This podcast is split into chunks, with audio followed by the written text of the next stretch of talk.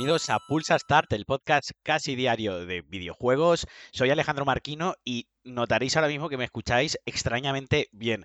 Eh, pues bueno, es que estoy grabando, voy a grabar de ahora en adelante los podcasts con la tecnología NVIDIA RTX Voice, que básicamente es un software compatible con las tarjetas eh, RTX de NVIDIA, por el cual a través de una inteligencia artificial lo que hace es que filtra el, audio y elimina todo el ruido ambiente excepto la voz, eh, con lo que se consigue un resultado así de limpio y así de, nítido. O sea que a todos los que os mole el rollo de podcast, a todos los que hagáis streaming en Twitch, todos los que grabéis gameplays o simplemente si jugáis con vuestros amigos online, pues muchísimo más agradable eh, si, si os escuchan así de bien y así de nítido. Yo la verdad es que lo, he probado, he hecho un par de pruebas antes de grabar el podcast y he dicho, coño, se escucha cojonudo, a partir de ahora lo voy a grabar, lo voy a grabar así. Y bueno, ¿qué os voy a contar hoy? Hoy va a ser breve, hoy va a ser un Pulsa Star muy breve, es pre The Last of Us 2. El viernes tendréis un, un Pulsa Star One Up eh, hablando de The Last of Us 1, que me lo he pasado, bueno, me lo voy a acabar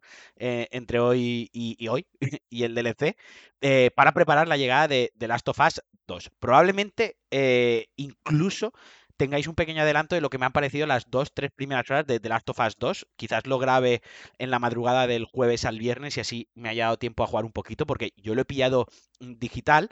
Eh, entonces a las 12 de la noche ya se me activa y ya lo puedo jugar. Hoy he estado viendo tweets, he visto capturas, emails de colegas, de amigos, de conocidos, de gente por Twitter, de desconocido, que Amazon ha empezado a mandar emails diciendo que la eh, entrega se iba a retrasar para el 24. Me sabe súper mal, es como una súper putada, de verdad.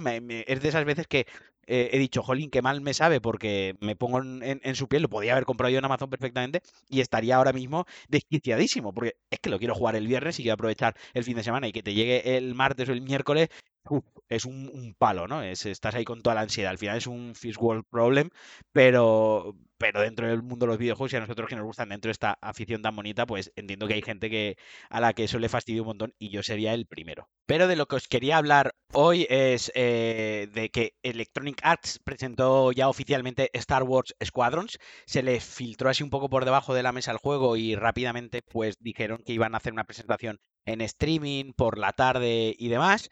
Llegó el streaming, al final la presentación fue un, un tráiler eh, generado con el motor del juego, ni siquiera era in-game, era in-engine. Eh, y bueno, pues es el primer juego de, de, naves que recibimos de la saga en pues unos 15 o 16 años aproximadamente. Se pondrá a la venta el 2 de octubre para PlayStation 4, para Xbox One y PC, y siendo compatible además con gafas de realidad virtual, tanto en PC, el Oculus y demás, como las PlayStation VR.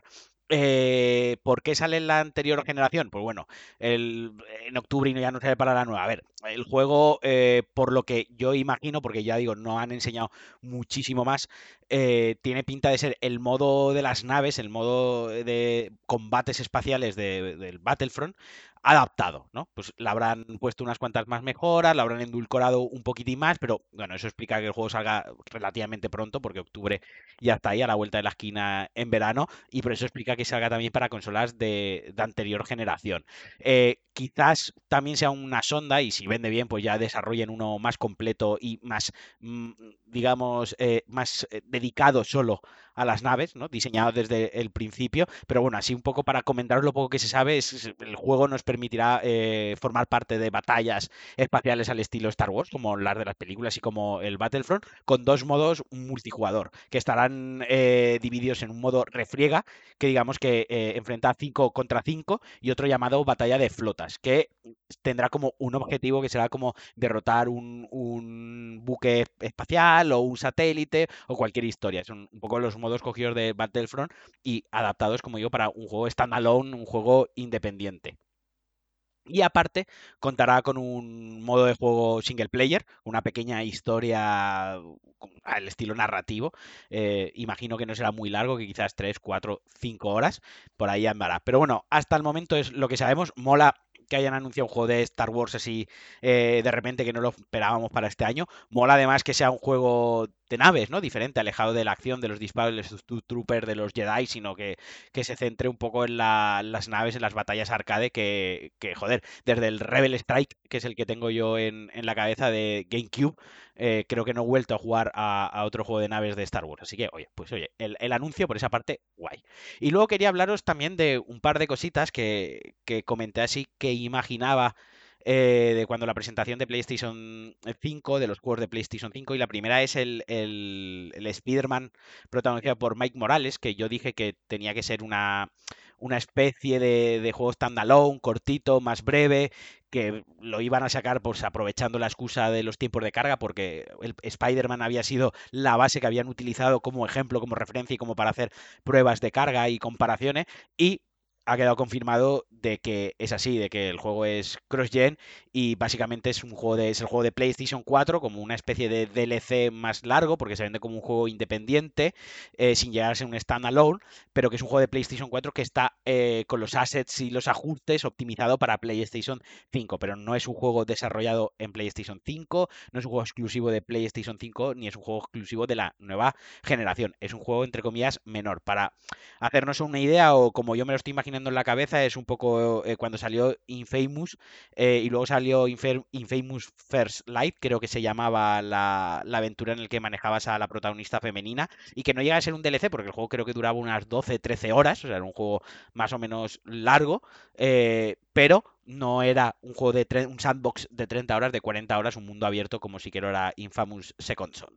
Entonces, pues bueno, por esa parte ha habido cierta decepción, cierto mal humor por parte de la comunidad, de que la gente está muy expectante y muy emocionada. Pero por otra parte, pues oye, se entiende. Tampoco creo que haya que darle mayor importancia o una importancia tan negativa. Al final es un juego de Spider-Man, manejamos a Mike Morales, un poco más de historia, ampliamos un poquitín más el lore del propio juego, el lore del mundo de Spider-Man y volvemos a Nueva York eh, a tirarte la arañas, que era divertidísimo y era súper satisfactorio. Y por otra parte, también se ha dado más información sobre Resident Evil 8 Village y que es que será exclusivo de la nueva generación por el enfoque, digamos, en la exploración. Y esto es algo también que comentábamos, que lo que íbamos a ver en las, las consolas de nueva generación, lo que nos va a traer la nueva generación, más allá de un salto técnico, un salto visual alucinante, iba a ser precisamente esto, que iban a hacer mundos donde la exploración, mundos más densos, más extendidos, más interconectados, el diseño de niveles, la exploración, los NPC, todo esto se iba a potenciar porque la velocidad en tiempos de carga y esa,